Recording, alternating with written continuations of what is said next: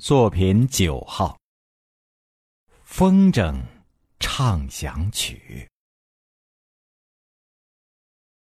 假日到河滩上转转，看见许多孩子在放风筝，一根根长长的引线，一头系在天上，一头系在地上。孩子同风筝都在天与地之间游荡，连心也被游荡的恍恍惚惚了，好像又回到了童年。儿时放的风筝大多是自己的长辈或家人编扎的，几根削得很薄的篾，用细纱线扎成各种鸟兽的造型。糊上雪白的纸片，再用彩笔勾勒出面孔与翅膀的图案。通常，扎的最多的是老雕、美人儿、花蝴蝶等。我们家前院就有位叔叔，善扎风筝，远近闻名。他扎的风筝不止体型好看、色彩艳丽，放飞的高远。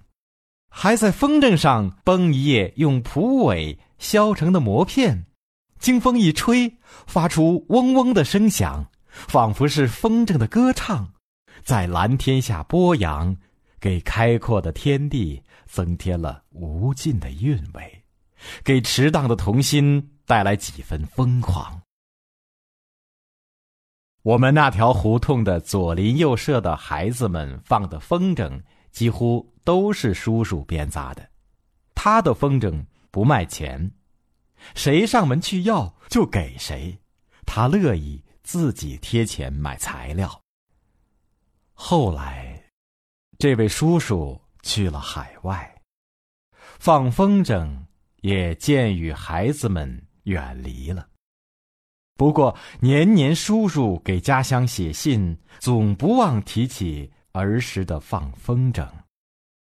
香港回归之后，他在家信中说道：“他这只被故乡放飞到海外的风筝，尽管飘荡游弋、惊目风雨，可那线头一直在故乡和亲人手中牵着。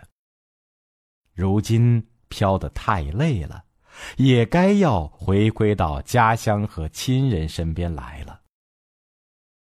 是的，我想，不光是叔叔，我们每个人都是风筝，在妈妈手中牵着，从小放到大，再从家乡放到祖国最需要的地方去呀。